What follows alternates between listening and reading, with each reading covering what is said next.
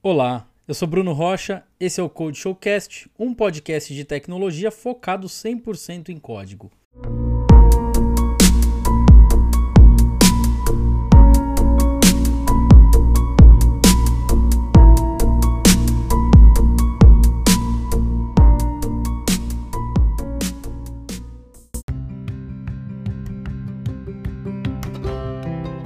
Eu tô aqui em falta com vocês, né, que já estão aqui acompanhando o podcast, porque já tem algum tempo que eu não publico um episódio em áudio. O canal tá aí na ativa é, em vídeo, tanto no YouTube quanto agora lá no Library também, que é uma, uma plataforma nova, mas aqui em formato de podcast eu dei uma falhada aí com vocês e eu vou ver se eu consigo me redimir. Então, esse episódio aqui eu vou trazer para vocês é, um resumo aí do que aconteceu no Code Show e de todos os assuntos que foram tratados aí nessas últimas semanas e que por questão de tempo eu não consegui trazer em episódios específicos. Então, vai ser um episódio rápido é, para todo mundo que acompanha e que prefere podcast ficar sabendo aí um resumo do que aconteceu no canal e também aqui em exclusividade o que vai acontecer também daqui para frente.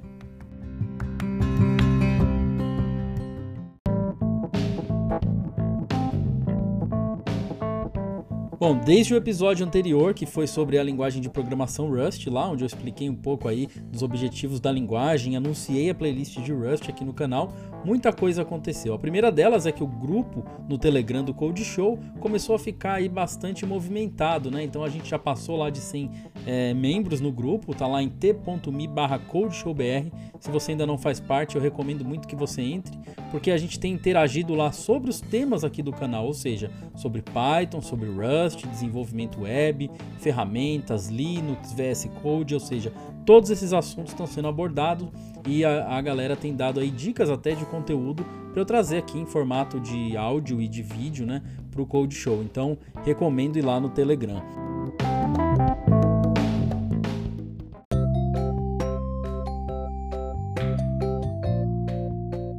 A playlist de Rust, né, que eu havia começado aí no episódio anterior, também já recebeu aí mais um vídeo aonde eu explanei aí a seguinte questão: para que serve a linguagem Rust?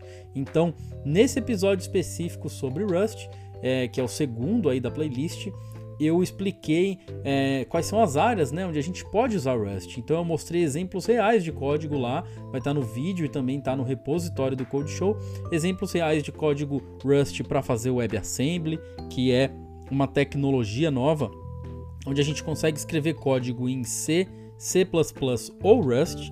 Né? Então nesse caso eu mostrei é, o exemplo de código em Rust e a gente consegue utilizar bibliotecas, frameworks para escrever código Rust que no final das contas ele vai compilar para o formato chamado de WASM, e esse formato WASM pode ser interpretado aí pelos browsers é, na web e também server-side em outras tecnologias. Mas o runtime principal do WebAssembly aí seria a web. Então lá eu tenho um exemplo de código onde eu faço um componente HTML lá de um botão 100% em Rust e lá no nosso HTML a gente só faz uma chamada ali para a biblioteca WASM, né, usando JavaScript, mas o código em si, né, da aplicação 100% reativa, é, super legal, utilizando somente Rust e WebAssembly. Então essa é uma das tecnologias que eu acho é, que apesar de ainda estarem no início, assim, né, o WebAssembly ainda tem muita coisa para ser especificada e muita ferramenta para surgir, é uma das coisas que eu tenho apostado aí para o futuro. Quem sabe a gente não vai chegar aí é, no momento onde a gente vai escrever menos código é, front-end, mais código back-end, digamos assim, que será compilado para o WebAssembly e a parte de front-end a gente vai deixar realmente somente os aspectos aí mais visuais, mais de formatação. Então é muito legal, além de que também é muito portável e serve para a gente trazer ferramentas que a gente já tem, né, é, para desktop para rodar aí no browser. Um exemplo até bastante famoso de WebAssembly é onde eles pegam lá o Paint, sabe, o Microsoft, que é aquela ferramenta de pintura, e eles rodam ela dentro do browser. O próprio código-fonte do Microsoft Paint via WebAssembly é colocado para rodar dentro do browser. Então é uma tecnologia muito interessante. Nesse vídeo de Rust também, eu mostrei como é que faz para a gente criar uma ferramenta de linha de comando, que é hoje talvez aí o caso de uso mais interessante para Rust, porque é uma coisa que já está bastante estável e que na maioria dos projetos a gente vai precisar criar uma ferramentinha de, de linha de comando e com Rust, pelo fato da linguagem não precisar de um runtime, você consegue compilar para um binário único, distribuir esse binário único. É, então é fácil fazer o deploy, é fácil pedir para que as pessoas instalem a sua ferramenta de linha de comando. E lá no vídeo e também no repositório eu tenho um exemplo de código de como faz para criar essa ferramenta de linha de comando com Rust. É bem legal. Várias pessoas, inclusive, já reportaram lá nos comentários que já começaram a fazer. É o caso do, do Newton, né? Não sei se ele está ouvindo aqui o podcast, acredito que sim. Mas o Newton, é, a partir do episódio lá do, do Code Show, Code Show 07, ele criou aí ferramenta de linha de comando usando Rust e parece que está bem empolgado aí com a linguagem. Então é bem legal. É, eu acho que essa é uma das áreas mais interessantes para você começar a brincar com Rust, fazer os CLIs aí, ferramenta de linha de comando. Mas óbvio que não é só isso, lá no vídeo também eu mostro como é que a gente usa Rust para é, fazer é, código embarcado. Então eu mostrei um exemplo de um relógio ali, um alarme todo completo, utilizando Rust também. É, isso é gravado dentro de uma protoboard, então é um projeto muito bacana. Tem Rust para web, né, com três frameworks que são os mais famosos, que eu também mostrei lá no vídeo. E para web, o mais interessante é que a gente já tem frameworks que estão estáveis o suficiente para a gente conseguir criar microserviços super rápidos aí é, com Rust. Tem grandes empresas aqui no Brasil, um exemplo é a Log, que é uma empresa de transporte aí, que já tem usado Rust aí para fazer microserviços e, e REST APIs. E uma outra coisa legal também, né, que a galera costuma gostar bastante, que eu mostro no vídeo, inclusive com exemplo de código, é como faz para criar games com Rust. Então tem duas bibliotecas que eu mostrei lá que é tranquilo para você criar games 2D e também games 3D usando Rust. Então, esse episódio, além de eu mostrar esses códigos todos aí, é, no Code Show 07, eu mostrei também, falei alguns motivos aí das empresas estarem adotando Rust, a questão da linguagem ter baixo consumo de energia elétrica, é, o Microsoft Research Blog que postou recentemente que Rust é a melhor aposta aí para criar código seguro, ou seja, é o segundo episódio que a ideia desse episódio é incentivar o pessoal a aprender Rust tem dado certo. Depois desse episódio, muita gente entrou lá no grupo Rust Lang BR e também no grupo do Code Show e a gente está aí trazendo mais gente para essa comunidade de Rust no Brasil e a ideia é que nos próximos episódios agora é, a gente comece a explorar é, construções da linguagem mesmo. Então a gente vai entrar em ownership, em tipos de dados e tudo isso que o pessoal geralmente está querendo saber. Então é, esse é um dos episódios que aconteceram aí desde aquele último lá é, que eu postei aqui em formato de podcast. Continuando no assunto de Rust, né, uma coisa que a gente começou a fazer no Code Show na semana passada, essa semana é, vai ser feito de novo, né, só para contextualizar para quem está ouvindo aí o podcast, a gente está aqui, eu estou gravando esse episódio no dia 28 de janeiro, então é, na sexta-feira agora que vai ser dia, deixa eu olhar aqui no calendário, dia 31 de janeiro vai ter o segundo Coding Dojo online do Code Show. Então olha que legal. Code Dojo é aquela prática onde programadores se reúnem para treinar uma linguagem de programação específica, pega ali um, um, desafio aleatório na internet e cada um programa por 5 minutos ali, piloto e copiloto. E é uma dinâmica muito legal para aprender realmente e para compartilhar ideias. Então, independente do nível, né, se a pessoa é iniciante, se nunca viu a linguagem na vida ou se já é um expert, é uma experiência legal para todo mundo essa ideia do Coding Dojo.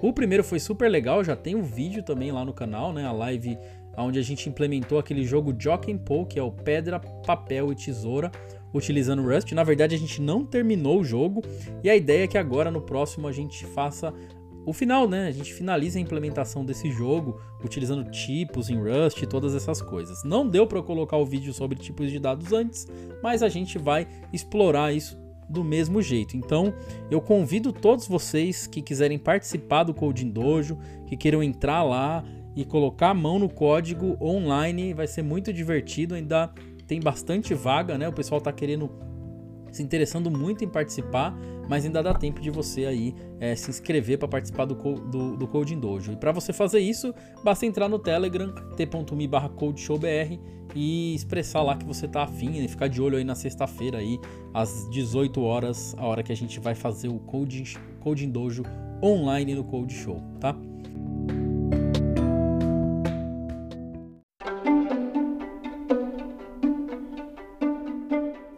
Vamos lá, além disso, o que, que aconteceu no Code Show?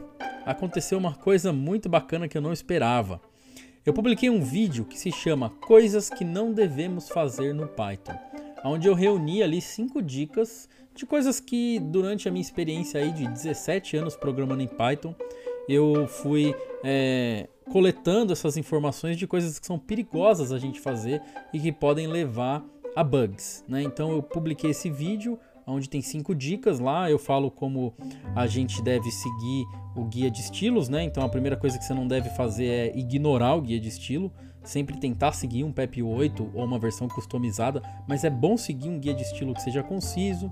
Eu falo que a gente tem que tomar cuidado na hora de abrir arquivos para poder fechá-los, ou seja, preferir utilizar aí context managers e, e, esse tipo de coisa, mas tem exemplo de código lá também no vídeo. Eu falo sobre a questão da gente usar o IAFP, né, que é o é melhor pedir perdão do que permissão, que é um padrão muito legal aí do Python, que inclusive faz parte da biblioteca padrão do Python e que às vezes a gente não presta atenção e acaba não usando, porque em outras linguagens não é comum usar exceptions para controlar o fluxo do programa, mas em Python é muito recomendado. Então, esse padrão EAFP tem muito a ver com exceptions, que é a gente usar exception para controlar o fluxo do programa e deixar ele mais seguro, inclusive, menos propenso a bugs. Então, é uma outra coisa que eu falei.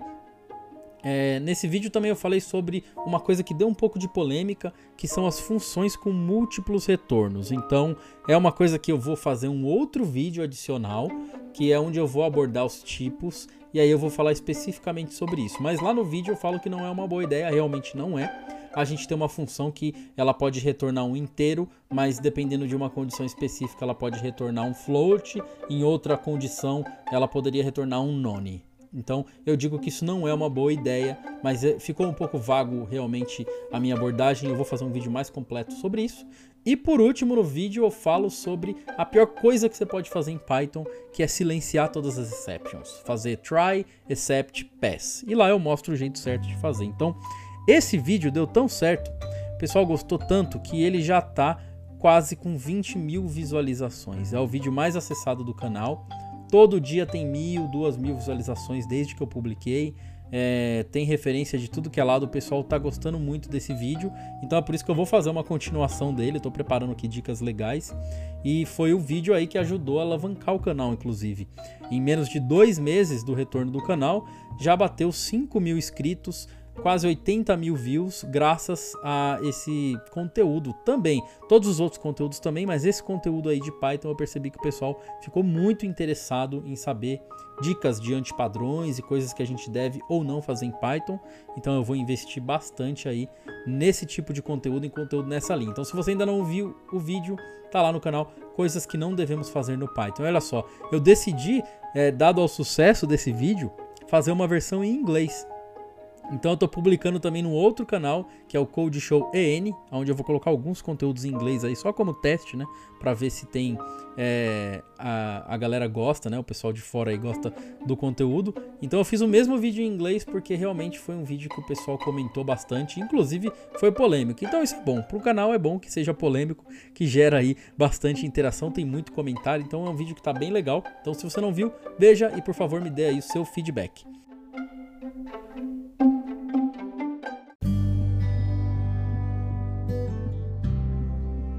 No Code Show também aconteceu live sobre Flask e DynaConf. Eu fiz algumas, agora eu vou dar uma pausa nessas lives de DynaConf por um tempinho. A gente vai fazer Code em Dojo, depois eu volto. Vamos, eu, tô testando, né, para ver qual tipo de conteúdo tá agradando mais o pessoal. E uma coisa que eu tenho gostado muito na live é de ter interação. Então eu vou tentar sempre trazer vocês que estiverem interessados em participar online. Então, se você está interessado em entrar lá na live, colocar sua câmera, seu microfone, pôr a mão no código, por favor, entra no Telegram, que essas experiências aí da live acho que vai ser a parte mais divertida, inclusive, do canal.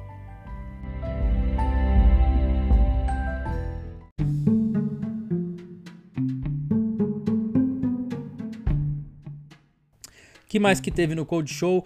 É, teve um vídeo sobre é, VS Code. Na verdade, eu iniciei uma série que se chama Extensões é, para o VS Code. São as Top 5 Extensions. E aí, o primeiro vídeo dessa série, eu falei das extensões de uso geral para o VS Code. Dependente da linguagem de programação, tem lá cinco dicas, né? Então eu tenho lá Browser Preview, para você ter preview de, de front-end dentro do VS Code, Markdown Preview, tenho lá é, dica de extensão para você colorir os brackets, né, as, os parênteses. Tenho dica de extensão para você por projeto mudar o tema do seu Visual Studio Code. Cada projeto vai ter uma cor diferente para você não se confundir. E tem também a extensão para você fazer backup do seu VS Code, né? Para você fazer o sync dos seus settings e temas e tudo mais. Então, é, são cinco dicas. E isso é uma série. Esse foi o primeiro vídeo. Na quarta-feira, que inclusive é amanhã, né? Como eu falei, eu tô gravando no dia 28, dia 29 sai as cinco extensões para Python, tá? Então, eu não vou dar spoiler aqui, mas lá no vídeo você vai ver, provavelmente você vai assistir o vídeo antes, inclusive de eu publicar esse áudio, é, mas tá lá cinco extensões que eu uso no meu ambiente para programar em Python. E na próxima semana, no dia 5 de fevereiro, tem o mesmo vídeo, as minhas top 5 extensões para Rust. E é por aí vai ficar, por enquanto vai ficar por aí essa série, né? Porque geralmente eu programo é, em Python em Rust.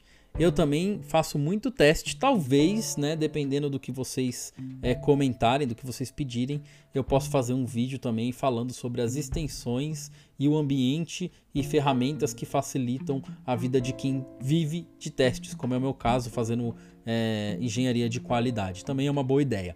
Mas por enquanto é isso. Então, ó, desde que eu publiquei o último episódio no podcast, o Code Show já teve seis vídeos novos. E essa semana sai mais dois, ou seja, provavelmente no dia que você está ouvindo esse episódio aqui em áudio, já tem mais oito vídeos novos. A gente está batendo quase 30 vídeos aí no canal.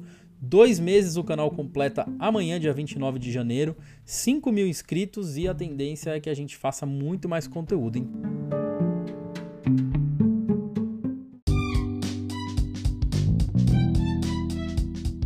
Para finalizar esse episódio aqui em áudio, eu primeiro quero pedir desculpa aí para quem prefere podcast. Eu sei que muita gente comentou para mim e falou assim: "Ah, eu queria ouvir podcast. Cadê o episódio? Você tá lançando só vídeo e não tá fazendo em podcast como você prometeu lá no primeiro vídeo".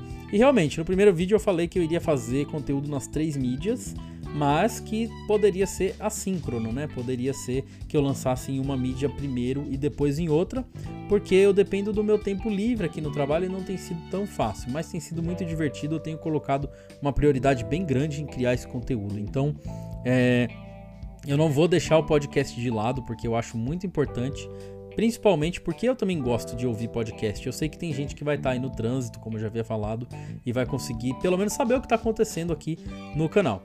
É, esse, esse episódio aqui é só um update né, do que está acontecendo. Eu vou fazer episódios específicos aqui sobre Rust, é, aquele episódio para que serve a linguagem Rust, tentar abordar melhor. Eu acho que eu estou pensando até em trazer alguns convidados aqui, então se você tiver aí recomendação também, me fala para fazer o episódio de Rust, sobre anti-patterns e Python. Então isso tudo vai ter episódio em formato de podcast também não se preocupe. Então, para finalizar, eu quero te pedir, entra no Telegram, t.me Se você não está inscrito no YouTube, ajuda a gente a aumentar o número de inscritos lá. Quanto mais inscritos, mais eu consigo criar coisas legais para o YouTube.